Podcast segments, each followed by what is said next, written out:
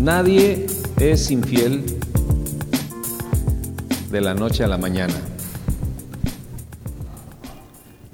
Nadie mata, nadie roba, nadie se da por vencido de la noche a la mañana. Aunque claro, puede haber accidentes que te, que te lleven a cometer un crimen o, te lleven a, en un momento de, de arrebato, te, te, lleven a tomar una decisión eh, rápida, instantánea y así, ¿no? Pero no es lo regular en nuestras vidas, ni es lo regular en la vida de la humanidad. El tomar este tipo de situaciones drásticas, dramáticas, de la noche a la mañana, sino que es un proceso, un proceso. Por eso es que estamos viendo cuál es el seminario que estamos llevando a cabo. La guerra de las galaxias, la guerra de la mente, la guerra de la mente. Nadie hace esto, bueno, sí, muchos por accidente, como ya dije, pero, pero la norma o la normalidad o, o la nueva normalidad, pero ah, el medio de todo esto es que cuando alguien es infiel lo hace de acuerdo a un proceso. Cuando alguien mata, roba, todas estas cosas, se da por vencido, abandona, etcétera, e, e, es, es algo que se viene dando por etapas. ¿Por qué? Porque se cultivó una sugerencia. El episodio pasado hablamos acerca del poder de las sugerencias. Todo o casi la mayoría de las cosas que el mundo hace actúa es por medio de sugerencias. La televisión te está sugiriendo mil cosas todos los días, a cada momento, en comerciales, en, telenovelas, en películas, en deportes, en muchas cosas te está sugiriendo, sugiriendo. El vecino, el hermano, te están sugiriendo, ¿verdad? Y esas sugerencias nosotros debemos de identificar o saber identificar cuando nosotros tenemos una soberanía de la mente y cuando nosotros tenemos una mente ágil, sabemos exactamente cuando una sugerencia te va a hacer daño, te va a llevar al desastre o cuando una revelación de Dios viene, la tomas y la ejecutas. Entonces, es un proceso. Y el problema es que cuando se cultivó la sugerencia del enemigo, pasa a un estado muy crítico. ¿Por qué? Porque cuando alguien acepta la sugerencia y, ya la, como dijimos la semana pasada, ya la analizó, ya jugó con ella, ya la pensó y luego la llevó a cabo. Y cuando ya la llevó a cabo es porque entonces está envuelto en, una sugerencia que pasa a un estado crítico porque empieza a defender y a buscar argumentos que apoyen esa sugerencia. Entonces ya no solamente la escuchó, no solamente la maquinó, no solamente jugó con ella, no solamente le puso colores, acuérdense de la, de la clase de la semana pasada, no solamente la diseñó, le puso colores, la analizó, la pensó, jugó con ella, la ejecutó. Entonces, una vez que llega a ese punto, ya está comprometido con una sugerencia. Y cuando ya está comprometido con una sugerencia, entonces la empieza a defender. Y ahí es el estado crítico, es un estado crítico, diga conmigo, es un estado crítico. Cuando empezamos a defender lo indefendible. Cuando empezamos a defender algo que ya nos dimos cuenta que nos afectó, que nos robó, que vino a a, destruir mi hogar o que vino a destruir mi empresa o vino a destruir mi, empleo, vino a destruir eh, mi economía, vino a destruir mi familia, vino a destruir muchas cosas. Y y, el problema es que la gente está así. Se le sugiere, juega con ese pensamiento, lo diseña, le pone colores, lo estructura, pa, lo ejecuta, está comprometido y empieza a defenderlo y entonces empieza en picada. Porque no solamente escuchó la sugerencia, sino que se comprometió con ella y ahora como ya está comprometido con ella, entonces empieza a buscarle elementos de defensa. ¿O no? Cuando alguien roba y lo, y lo, pescan robando, empieza a buscar elementos de defensa, empieza a buscar justificaciones. Es que estoy pobre, es que no hay trabajo, es que el COVID, es que Trump y mil cosas, ¿no? Entonces, siempre cuando nosotros entendamos que el poder que Dios nos dio es el poder de la voluntad, poder de la voluntad. Si usted está débil en voluntad, es porque usted está débil en el conocimiento de la verdad. Toda persona que está débil en el conocimiento de la verdad, está débil en la voluntad. Toda aquella persona, toda aquella persona que está débil en el conocimiento de la verdad, está débil en la voluntad. Entonces cualquier sugerencia la puede tomar como buena. Todo el mundo lo hace. Es lo de hoy, es la moda. Pero no, no, no, este, no estoy en contra de la moda, ni estoy en contra de que la libertad, la libertad de expresión, ¿no? No estoy en contra de eso, ¿verdad? Porque cada quien es libre de elegir lo que sea, lo que quiera. Pero, pero, pero si tú escuchas una sugerencia o porque lo viste, lo sugirieron tus ojos, tú lo hiciste, eso no quiere decir, eso no quiere decir que eso sea correcto y que eso te traiga un beneficio que posteriormente tú lo vas a aplaudir. O que posteriormente, después de haber tomado esa decisión, va a llegar el momento en que digas, wow, qué bueno que tomé esa decisión, porque ahora veo los beneficios. O sea, y cuando, cuando tú te das cuenta de que no es exactamente una buena decisión, pero ya la tomaste, ya te exhibiste, ya lo hiciste, empieza la defensa de una posición equivocada. Y entonces ahí es donde está atrapada la humanidad. La humanidad está atrapada en un compromiso que le sugiere el mismo sistema de la humanidad para vivir en el sistema humano y no para vivir en los principios de la palabra de Dios. Y es por eso que cuando la gente está comprometida a las sugerencias y defiende lo indefendible, cuando alguien le habla de la palabra de Dios, lo ridiculiza y le dice fanático, religioso, fanático, aleluya, hermanito. El echa tortillas, ¿verdad? Porque aplauden cuando cantan. O sea, hay, muchos calificativos que, eh, discriminativos y todo este tipo de cosas. ¿Por qué? Cuando una persona te agrede en ese sentido es porque está muy comprometido con lo indefendible.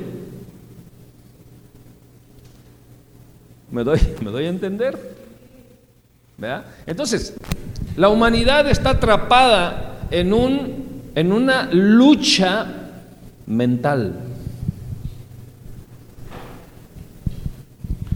Repito, pasa a un estado crítico, empiezas a defender y una de las cosas graves es que empiezas a argumentar. No solamente lo defiendes, sino que empiezas a argumentar. Ok, es ya traer elementos que justifiquen mi actitud. Ya no solamente es mi palabra, ya no solamente es mi gusto, ya no solamente es la moda, ya no solo, sino que ahora te estoy presentando argumentos para, para que justifiquen mi posición y tratar de decir que tú estás equivocado y yo estoy bien. Pariente de la terquedad, Sí, sí, pariente cercano.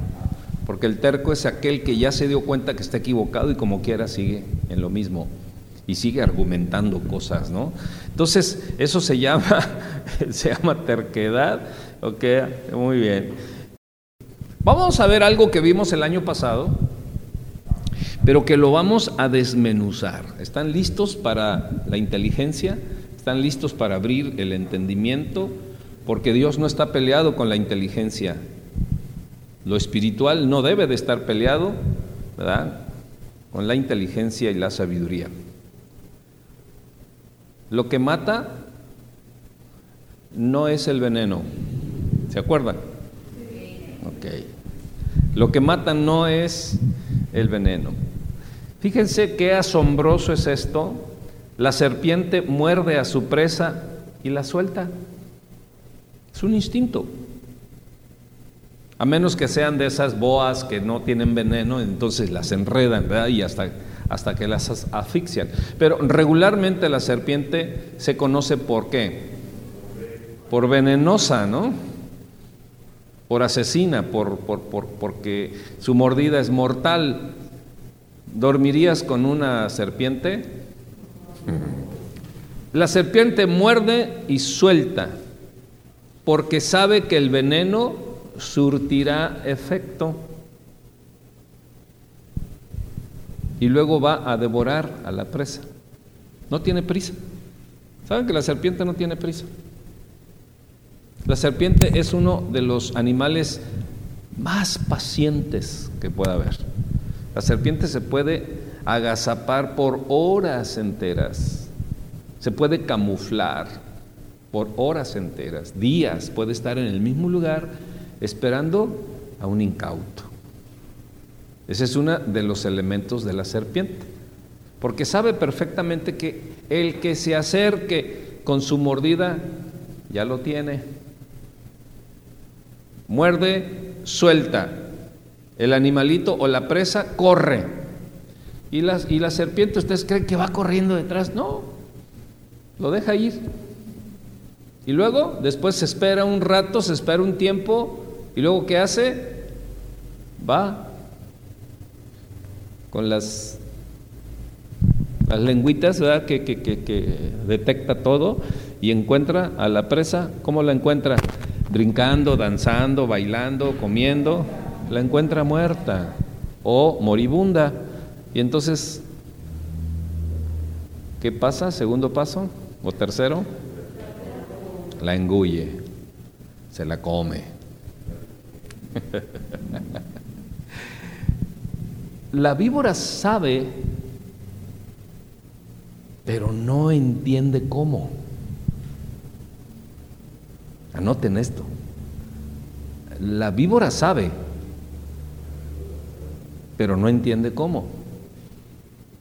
Ella sabe. Fíjense, lo que es un instinto animal, ella sabe que tiene un veneno que es mortal que cuando muerde va a comer, pero no sabe cómo funciona todo esto, no entiende cómo.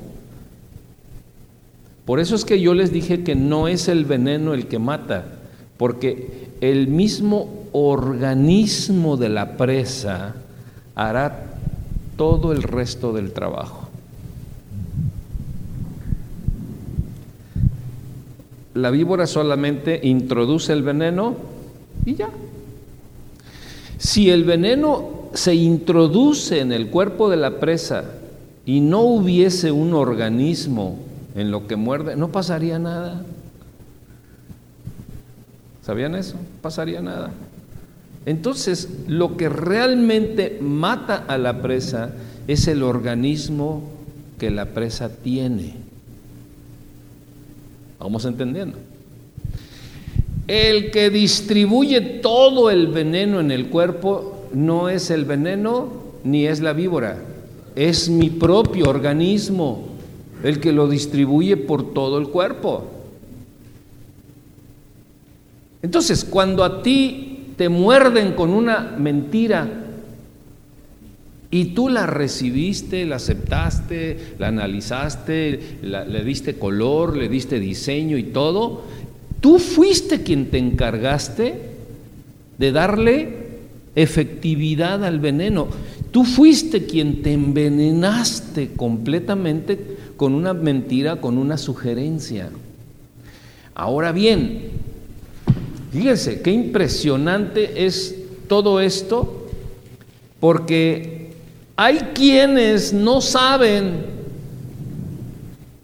pero, perdón, hay quienes no entienden, pero saben que cuando introducen una mentira va a tener un efecto. No andan de gente en gente en gente en gente diciéndoles la mentira. Mira, ¿sabes qué? Este Pancho López es este es esto, Pancho López es esto, Pancho López, o sea, sí hay quienes andan por ahí este, regando cosas, ¿no? Pero regularmente le dicen a una persona y sobre todo se lo dicen a alguien que tenga influencia sobre todos los demás. Porque se van a dar cuenta de que esa persona que tenga influencia sobre todos los demás va a esparcir el veneno entonces nuestro propio sistema social va a esparcir el veneno por toda la ciudad. Y cuando menos pienses, el veneno es lo más normal en la ciudad y el que no tenga veneno está en contra de los sistemas de la sociedad y entonces eres señalado.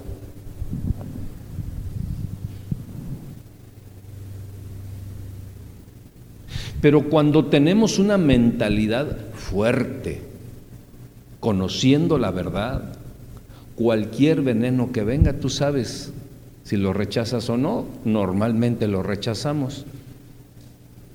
¿Por qué? Porque tenemos una mentalidad fuerte, porque tenemos la verdad. Fíjense, qué tremendo es esto. Qué impresionante es lo que te voy a decir. La presa el animalito, pues, cuando ve a la víbora, corre, huye y se esconde para no ser mordido, porque sabe que el veneno es mortal. Y lo risible es que el hombre cree que el veneno no le hace nada. ¿Me voy a entender? El animalito corre, huye, se esconde cuando ve venir la víbora, porque sabe que la víbora es que es mortal. Se esconde, corre, huye. Y lo risible, lo tremendo es que el hombre cree que el veneno no le hace nada. Soy de Jalisco, ¿cómo crees? A mí no me hace nada.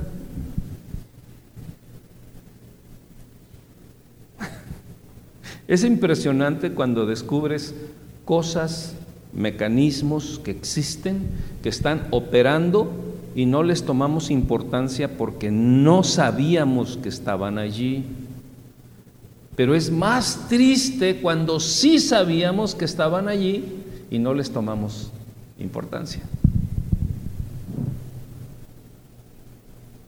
Por ejemplo, el aire. ¿Cuántos de ustedes durante el día dijeron, ay, el aire, ay, aquí está el aire, ¿verdad? Oye, aire. O sea, nadie analiza algo que da por ende y que sin embargo, sin aire te mueres. ¿Cuántos de ustedes cuando toman agua o cuando dicen, ay, qué barbaridad, esta agua, ¿verdad? Este, eh, eh, yo sé que es H2O y que es hidrógeno y oxígeno y que nitrógeno en el aire y que todos los componentes del... Nadie, nadie hace eso, porque hay cosas que están allí que por sí solas tienen un funcionamiento, por sí solas tienen un mecanismo, por, fueron creadas para desarrollar algo específico. Cada que tú tengas sed y tomes agua, sobrevives o no. Pero cada que tú tengas sed y no tomas agua y no tomas agua, te mueres. No sabes qué contiene el agua, pero sí sabes que sin agua te mueres. Y sí sabes que con agua sobrevives. ¿Están de acuerdo conmigo? Aunque nadie sabe, por ejemplo, que, eh, el agua es una molécula, o más bien dicho, eh, es un componente de dos átomos en hidrógeno enlazados covalentemente. ¿Se acuerdan de las valencias de la tabla de los elementos? ¿Cuántos fueron muy buenos para las valencias? No, hombre, yo era buenísimo. Fíjense una cosa, tremendo. El aire tiene un componente de nitrógeno, tiene el 78% de nitrógeno, tiene el 20% de oxígeno, el 1% de gases nobles, el 0.03% de dióxido de carbono y casi el 1% de agua. Los científicos israelitas, ya ve que Israel está en el desierto, pleno desierto Israel. Ellos, ellos descubren, bueno, no descubren ellos, pero ellos razonan y dicen, bueno, si el aire tiene el 1% de agua, no necesitamos ir al mar para tener agua en el desierto, porque el, agua la tenemos aquí en el ambiente. Entonces lo único que hicieron fue descondensarla a través del sistema de, enfriamiento, como es un, usted ve un, un, este, un aire acondicionado de cómo el aire acondicionado genera agua. Atrás del aire acondicionado hay un chorrito de agua que está cayendo por ahí, que está fugando o que se está yendo. ¿Qué es lo que está sucediendo? Bueno, pues la condensación del, agua o la, o la, o la al, tener el encuentro molecular del calor con el frío, suelta el agua.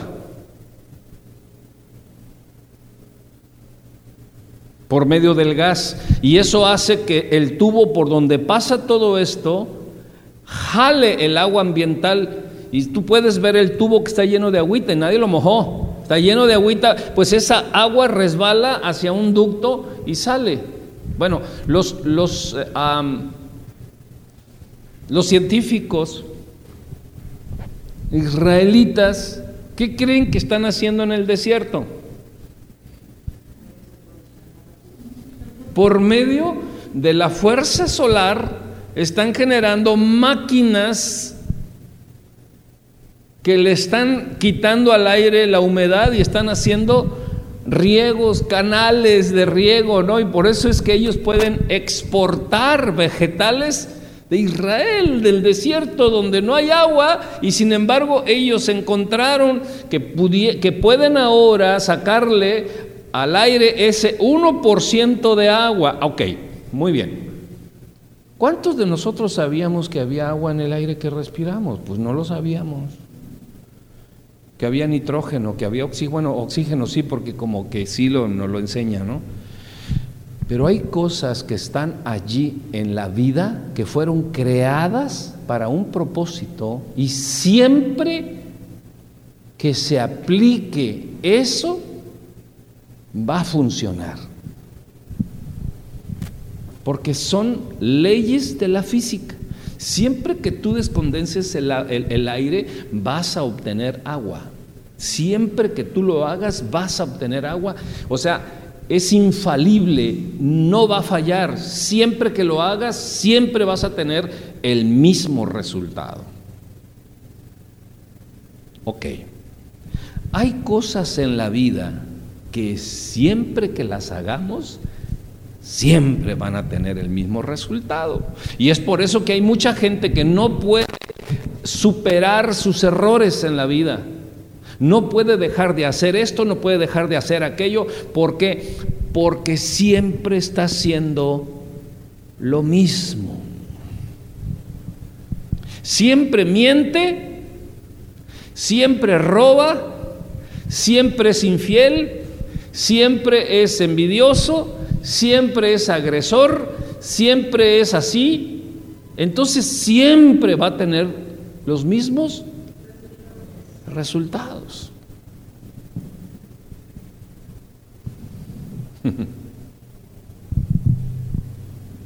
Entonces, ¿cómo es propagado el veneno en todo el cuerpo? No por el veneno mismo, sino por la mecánica y la función del mismo organismo en el que fue depositado el veneno.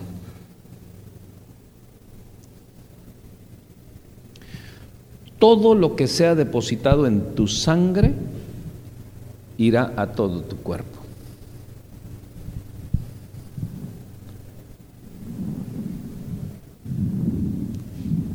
¿Cómo dije? Irá a todo tu cuerpo. Por eso dice la escritura que en la sangre está la vida y en la sangre puede estar la muerte. ¿Por qué dice la Biblia eso? Porque sabe perfectamente, aunque está hablando físicamente, pero también está hablando espiritualmente porque hay mecanismos que nosotros no vemos, pero que están allí, que surten el mismo efecto que los mecanismos naturales. Si nosotros eh, solamente comemos tacos de chicharrón en la mañana, tacos de chicharrón a mediodía, tacos de chicharrón en la noche y al otro día tacos de la, y así nos la llevamos por un año, ¿qué va a suceder con nuestro cuerpo? Dígame, maestro físico totalmente intoxicado, enfermo, inmovilizado. ¿Por qué? Porque siempre que hagamos lo mismo vamos a tener los mismos resultados. La gente, la gente está desesperada porque no puede salir de sus mismos problemas. Está desesperada porque no puede salir de una economía frágil, pobre. Está desesperado porque tiene soledad. Está desesperado porque, porque nadie lo quiere. ¿no? Está desesperado porque está en una sociedad donde está el COVID al 100 por uno. ¿no? Y está desesperado por todo. Bueno, entonces... ¿Qué es lo que debemos de hacer para quitar esa desesperación de todas las cosas que nos están sucediendo? Dejar de hacer lo que produce eso. Y ahí es donde somos retados de una manera impresionante. Lo que tú le pongas a la sangre, le pones veneno, le pones vitamina, eso es lo que va a ser llevado a todo tu cuerpo. Al cuerpo espiritual, lo que tú oigas, lo que tú veas, lo que tú toques, lo que tú huelas, ¿y cuál es el otro? El que tú gustes, esa información que tú lleves a tu alma es lo que tú vas a hacer físicamente.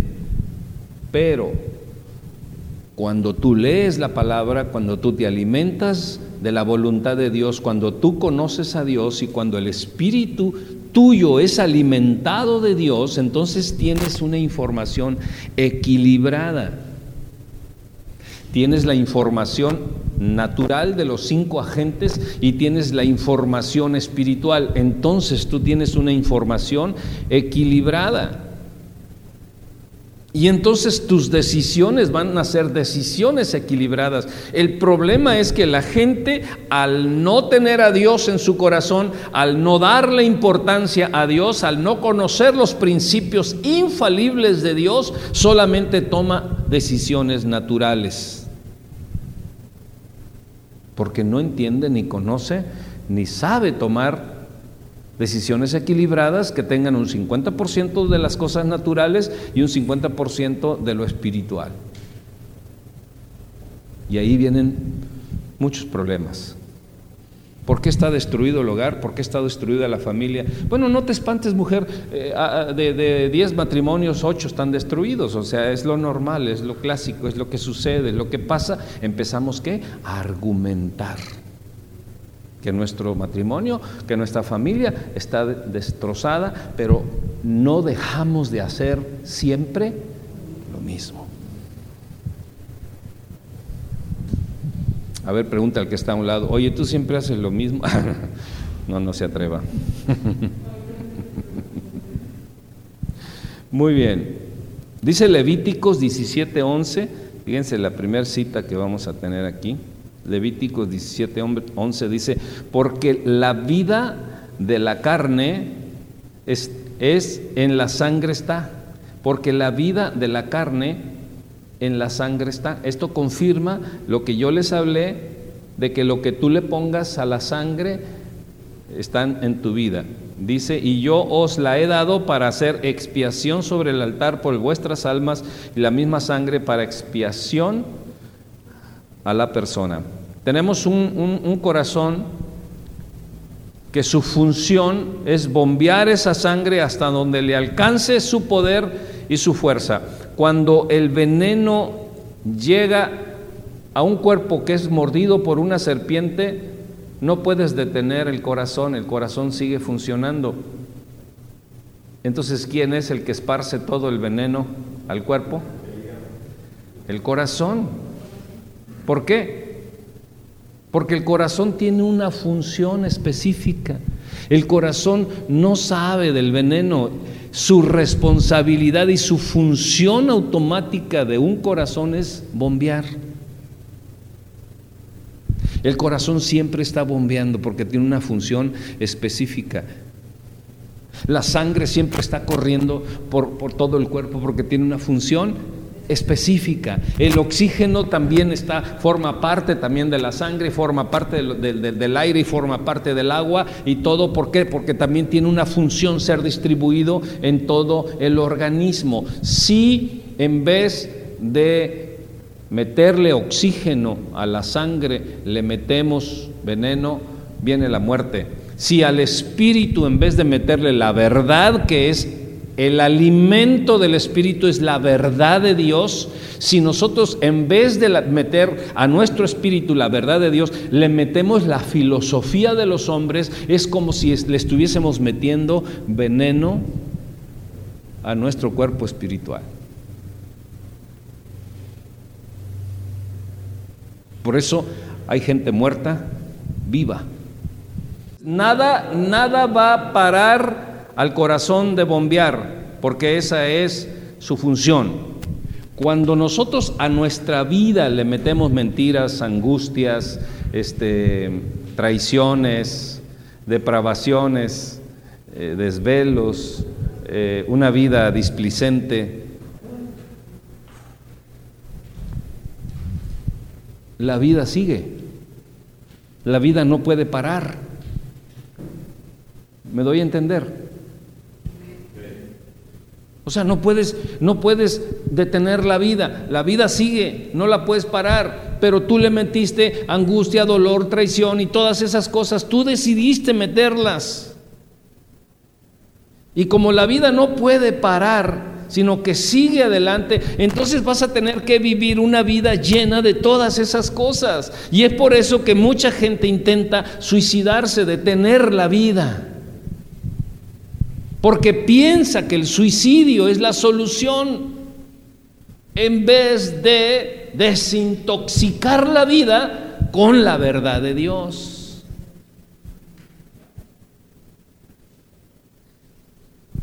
Quieren cortar la vida. Ya no aguanto esta vida, ya no aguanto esta desesperación, ya no aguanto esta soledad, ya no aguanto esto. Pero fueron las consecuencias de tus decisiones y de las sugerencias que llegaron a tu vida, las que las procesaste, las diseñaste, le pusiste color y las ejecutaste. Entonces, cuando tú tuviste este proceso al escuchar las sugerencias del mundo, es obvio que dejaste entrar a la vida todos esos elementos y eso vino a envenenar tu vida moral, tu vida espiritual y tu vida física. Y cuando toda esta atrofia está ahí al ciento por uno, es como cuando el veneno entra y el corazón no puede dejar de parar. El corazón sigue parando, digo, sigue, sigue parando, sigue trabajando, sigue bombeando, sigue adelante. Y entonces el veneno es esparcido en todo el cuerpo hasta que el veneno coagula toda la sangre y por más que quiera el, corazón bombear, ya no puede porque todas las venas están tapadas. porque la sangre está coagulada. Ese es el efecto que produce el veneno, hasta que ¡pum! truena el corazón y punto. Bueno, cuando nosotros a la vida espiritual, a la vida moral y a la vida este, natural, solamente le metemos conceptos del mundo y no comemos la palabra de Dios, la gente quiere suicidarse, quiere terminar con la vida. ya no aguanto esta vida. Y cuando se está en esa condición, se le echa la culpa a todo mundo. Ay, si no hubiera conocido ese viejo. Ay, si no hubiera, si no hubiese llegado a esta ciudad. Ay, ¿por qué me vine de Canadá? Yo no sé por qué. O sea, empezamos a echarle la culpa a las circunstancias. Empezamos a echarle la culpa y no nos damos cuenta que en el pasado le metimos muchas cosas a nuestra vida, la vida siguió adelante y todo lo que nosotros le metimos a la vida empezó a crecer juntamente con el paso de nuestra vida en nuestros años bien intoxicados, bien mentirosos, bien traicioneros, bien infieles, bien difamadores, bien... O, no, eh, o no el mundo, el mundo está de que si alguien se descuida, si deja tantito su celular ahí, ¿qué, qué pasa? ¿Por qué? ¿Por qué? A ver, pregúntate, ¿por qué se lo roban?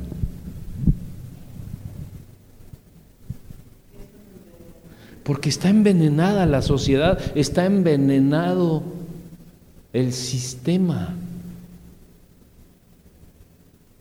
Decía un líder japonés, si ves una pluma ahí tirada en el suelo, tú sabes que esa pluma no es tuya.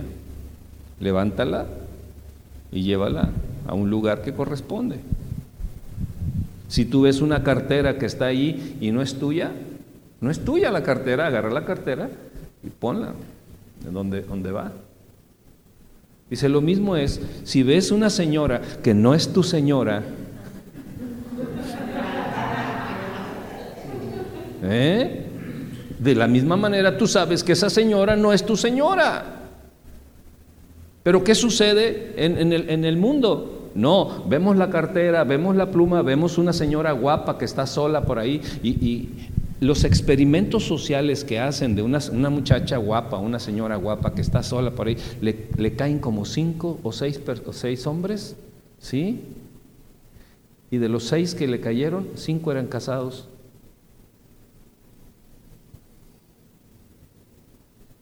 ¿Por qué?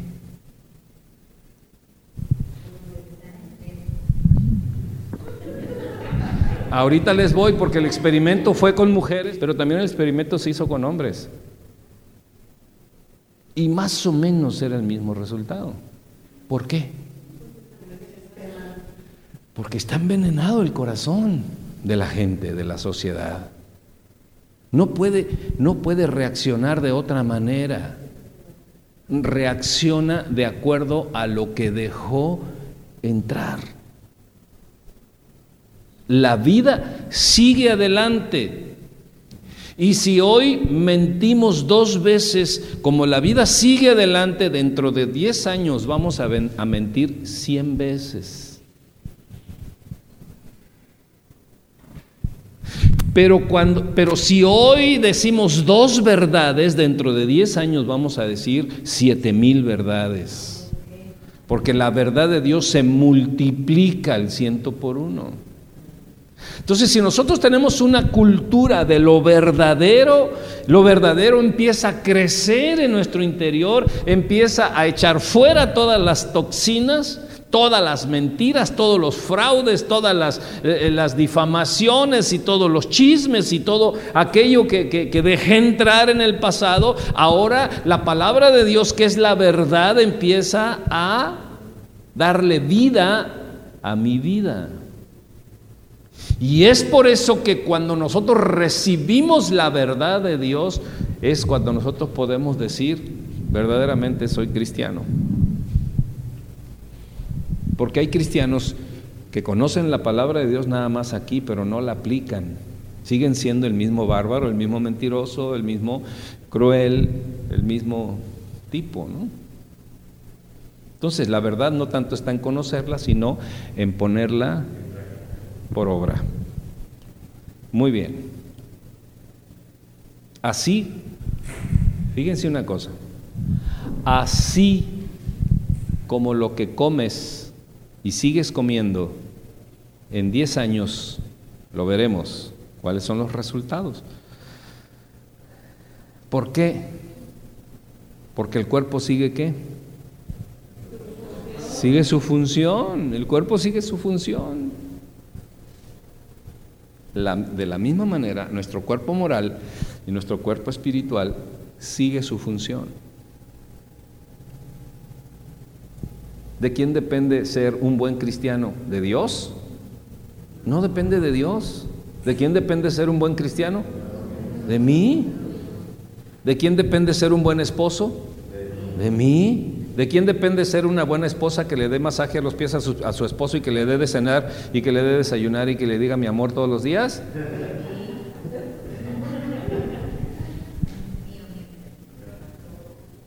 Sin embargo, cuando tenemos la vida intoxicada, ¿a quién le echamos la culpa?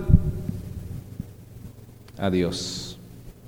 Tú no me oyes, yo tan, tan bueno que soy, tan buena onda, tan bien portado que soy, y no me oyes, no me escuchas, sigo en la misma, sigo siendo el mismo, estoy, estoy más pobre que ayer, no me echas la mano, Dios.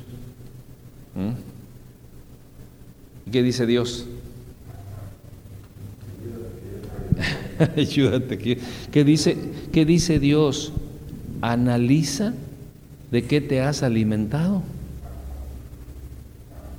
Piensa qué has comido, porque yo no veo en ti mi palabra.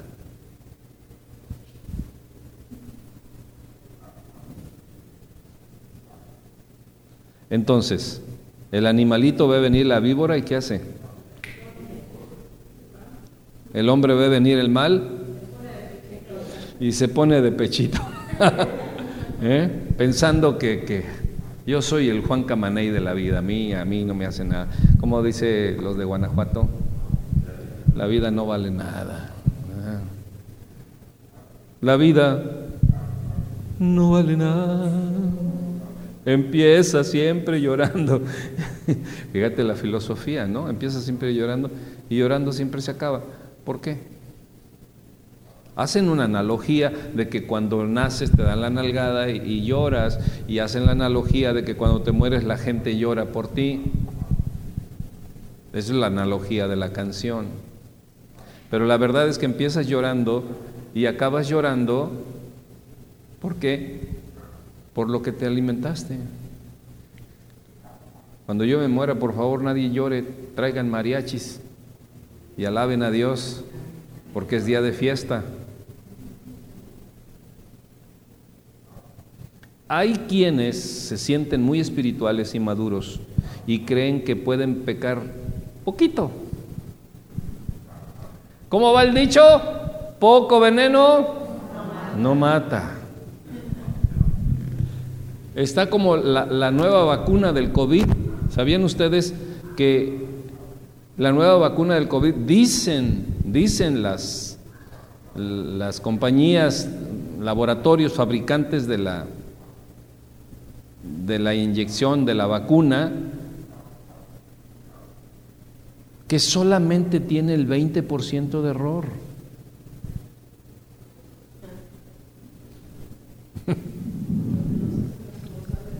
que no se hacen responsables si te hace daño, pero solo tiene el 20% de error.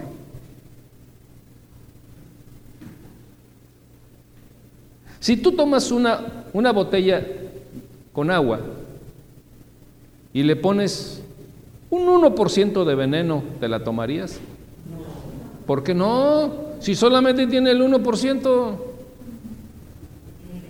porque tiene veneno. Entonces, ¿por qué la gente va corriendo a ponerse la vacuna si sabe que el 20% de error? ¿Qué quiere decir el 20% de error? Haga la cuenta, haga la cuenta. 7.500 millones de personas en el mundo se van a poner la vacuna y si tiene el 20% de error, ¿cuántos se van a morir o van a quedar enfermos? 1.500 millones de personas. Solo, solo, tiene el 20% de error. O sea, fíjense, qué, qué tremendo, qué tremendo cuando, cuando, hicieron, cuando hicieron la vacuna de la polio o cuando hicieron la vacuna del sarampión. Se tardaron casi 20 años en realizarla, prueba tras prueba tras prueba en animalitos, en conejos y así, y luego en changuitos y toda la cosa. Y cuando ya llegaron a la perfección de la vacuna, entonces la aplicaron en el ser humano. Se tardaron 20 años. Hoy en día la vacuna tiene meses y ya se la quieren poner al ser humano porque no están experimentando en animalitos, están, quieren experimentarlo en los seres humanos. Pero si solamente tiene el 20% de error, ¿cuál es el problema? Eso es lo que dicen, solo tiene el 20% de error. Estamos casi para llegar al 100, estamos en el 80. Sí, en lo que llegas al 100 se mueren 1.500 millones de personas en el mundo. ¿Por qué? Porque el sistema dice que todos se la tienen que aplicar. Hay quienes sienten, se sienten muy espirituales y maduros y creen que pueden pecar poquito, solo el 20%. Una mentira, perdón, una verdad al 80% es verdad.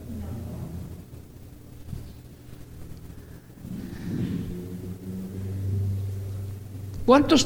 ¿Te fuiste a los tacos? Sí, sí fui a los tacos, mi amor. ¿Cuántos tacos te comiste? Nada más tres. ¿Con salsa o sin salsa? Ni salsa había. Y trae aquí la salsa manchada, ¿no? Del, del molcajetón aquí, ¿no? Entonces, sí fue a los tacos, sí le dijo que sí, sí comió tacos y todo, pero fue una verdad ¿O no? Fue una mentira. Le dio el 80% de la verdad, pero le mintió. Entonces, una verdad no es verdad si no es al 100% verdad. Una vida sana no es una vida sana si no es al 100%. Lo único que nos puede dar una vida espiritual al 100% es la palabra de Dios. Porque la palabra de Dios no tiene mancha ni tiene error. Y la palabra de Dios es verdad. Y lo que es verdadero es eterno. Y lo que no es verdadero no es eterno. O sea, lo que no es eterno no es verdadero. Entonces, una verdad de los hombres no es verdad porque no es eterna. Este lugar no es verdadero porque es temporal. Y la gente puede decir, ¿cómo que no es verdadero? Si, si yo, yo, oye, dentro de mil años vas a venir y a hacer lo mismo. No, ¿por qué? Porque es temporal. Entonces no es verdadero.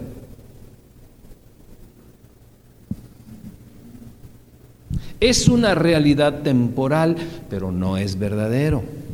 Entonces la gente quiere salir de sus problemas temporales, pero no quiere nada con lo eterno. O sea, no quiere nada con lo verdadero.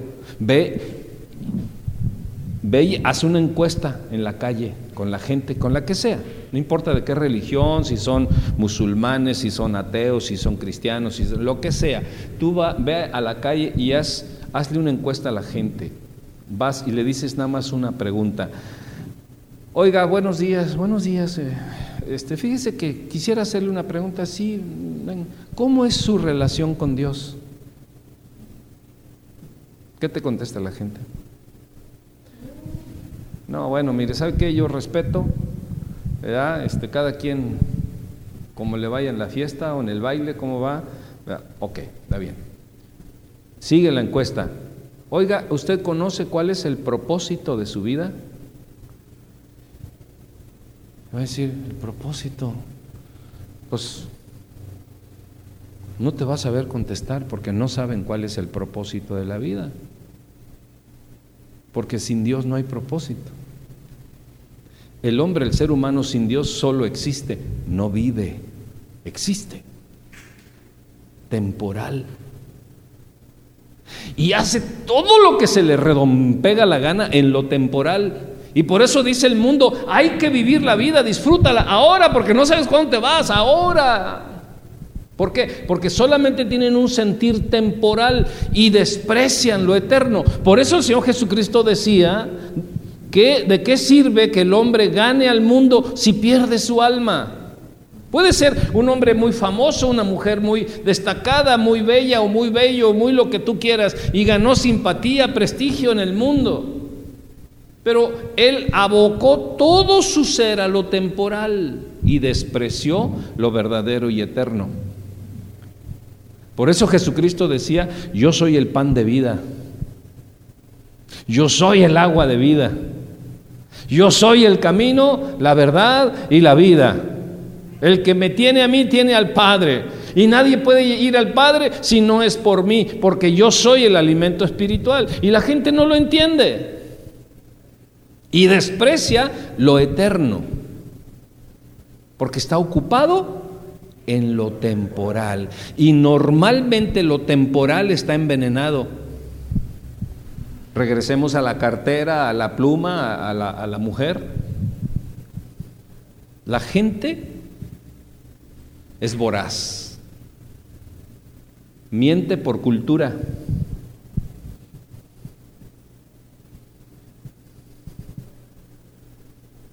Engaña por arte.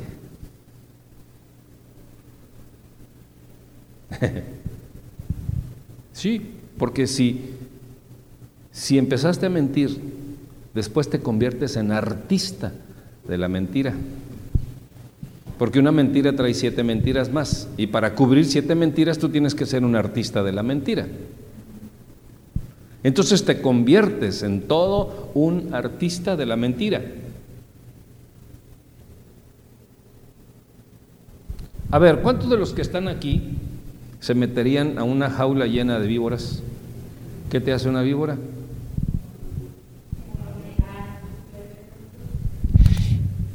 ¿Y cómo sabes que nadie se metería contigo a una jaula?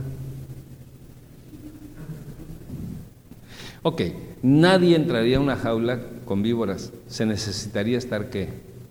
Loco o ignorante, porque sabes que te va a morder y sabes que te va a matar. En el área penal, para finalizar, en el área penal hay, delitos que se llaman delitos de oficio. ¿Mm?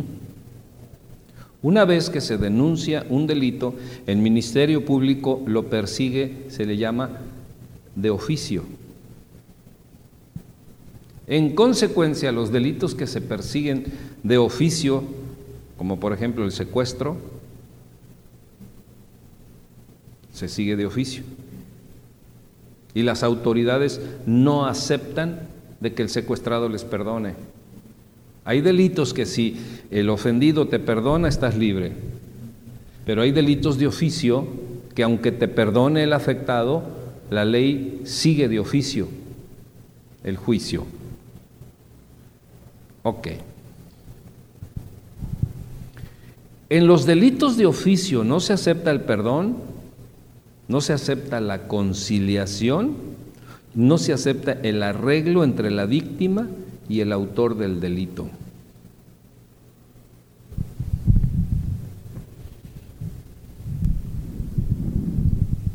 A ver, ¿qué dije?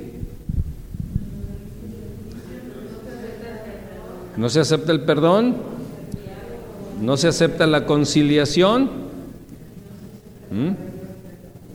Y no se acepta el arreglo entre la víctima y el autor del delito.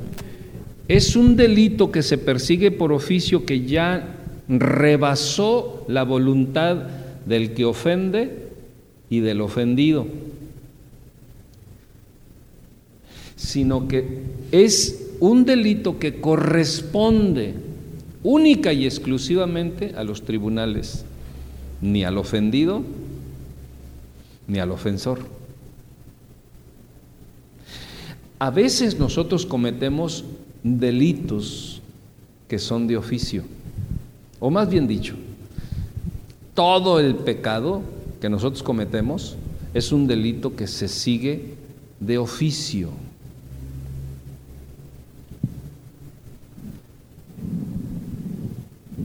Todo el pecado se sigue de oficio.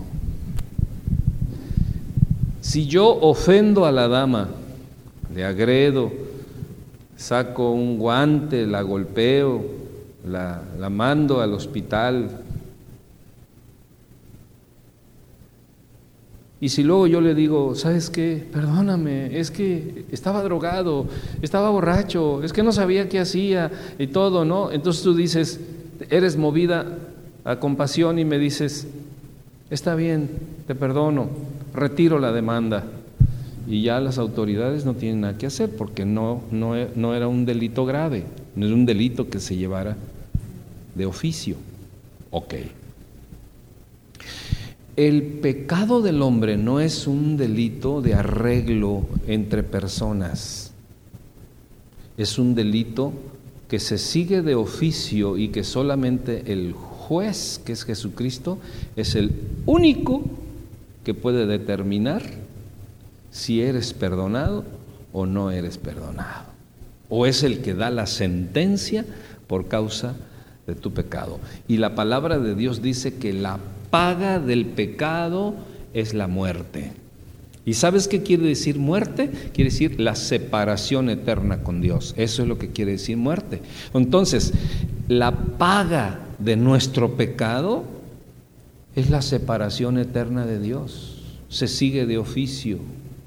Nadie en la tierra puede ser mi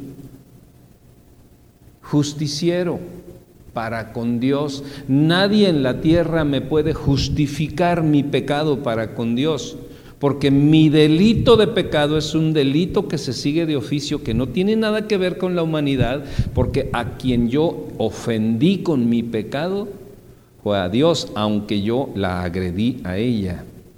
Pero a quien yo ofendí fue a Dios. Entonces ella me puede perdonar mi agresión, pero mi Pecado es un error, es un delito de oficio que el juez va a tomar un día.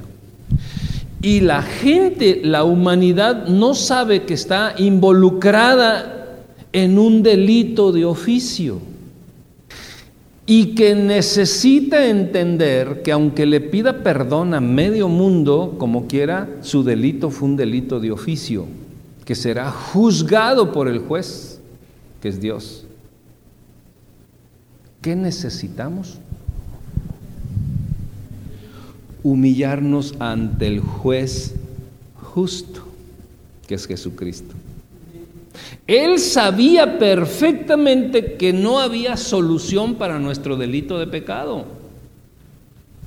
Y es por eso que Él vino desde el cielo en calidad de hombre vivió una vida correctísima, perfecta, sin mancha, sin pecado, y Satanás lo mató. Satanás tenía derecho sobre todos los pecadores, menos sobre alguien que no había infringido la ley de Dios, que fue Jesucristo. Entonces, cuando Satanás mata a Jesucristo en la cruz del Calvario, es ahí donde Satanás infringe la ley de Dios. Y entonces Jesucristo toma la autoridad y él dice, todo el que en mí crea, ahora yo le doy vida eterna. ¿Mm?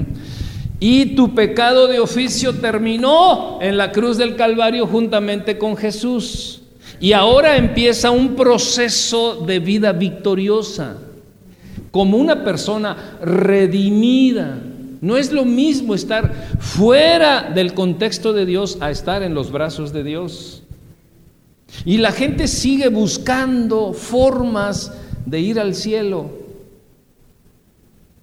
cuando no hay más que la que vino del cielo, pagó en la cruz, me tengo que humillar ante ese Dios hombre que vino y pagó en la cruz por mi pecado y mi delito, que se seguía de oficio que la sentencia es la muerte eterna. Con solo humillarme delante de Él y reconocer que mi delito es de oficio y que solamente Él fue el único que pagó en la cruz por mi delito de oficio, Dios me otorga la vida, la vida eterna. Así de fácil, así de sencillo es la vida eterna en Cristo Jesús. Pero por otro lado, las religiones, las costumbres, las tradiciones, todo eso quiere que tú hagas un camino de buenas obras, que tú hagas mandas, que tú hagas esto, que tú hagas lo otro, que vayas aquí, que vayas allá, que te portes así, que te portes acá, que dejes de comer esto, deja de hacer esto otro, no vayas aquí, no vayas acá, no te pongas esto, no lo otro. O sea, la religión está tratando de pagar un delito que es de oficio y que solamente pertenece al juez justo determinar tu sentencia. Porque de otra manera es como si yo quisiera comprar el cielo. Oye, este, pues fíjate que este, voy a construir aquí. Ah, pues ve y saca tu permiso de construcción. Pero no habrá manera de que mejor te doy, este, ahí te doy unos mil pesos, ¿no? Unos dos mil pesos y ¿qué estamos haciendo? estamos tratando de comprar el derecho de construcción nosotros mismos. Y el agente de la construcción te dice, está bien, échame los mil pesos, no hay ningún problema. Ah, ¿y la gente qué hace? Ya dio mil pesos. Y como dio mil pesos, siente un derecho se siente con un derecho. ¿Cuál es el derecho? El derecho de construir. Pero cuando llega el jefe y ve, oiga, joven, su permiso para construir. No, pues ya me moché con el borras.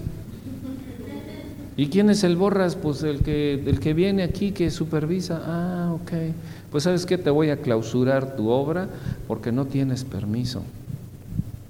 No, no seas mala onda, pues cómo, si yo le di al Borras, le di mil pesos al Borras. Pues sí, pero no es el Borras el que otorga los permisos, sino el, el ayuntamiento es el que otorga los permisos. Lo mismo va a suceder con la gente cuando muere y si no tiene a Jesucristo en su corazón, va a llegar al cielo y va a decir, es que yo hice esto, hice el otro, y no comí esto, y no comí lo otro, y me vestí de tal forma y de tal manera. Y el Señor va a decir, no te conozco. Lo que tú trataste de hacer fue comprar el cielo. O trataste de ir al cielo por un camino que yo nunca indiqué. Porque el único camino se llama Jesucristo. ¿Alguna pregunta?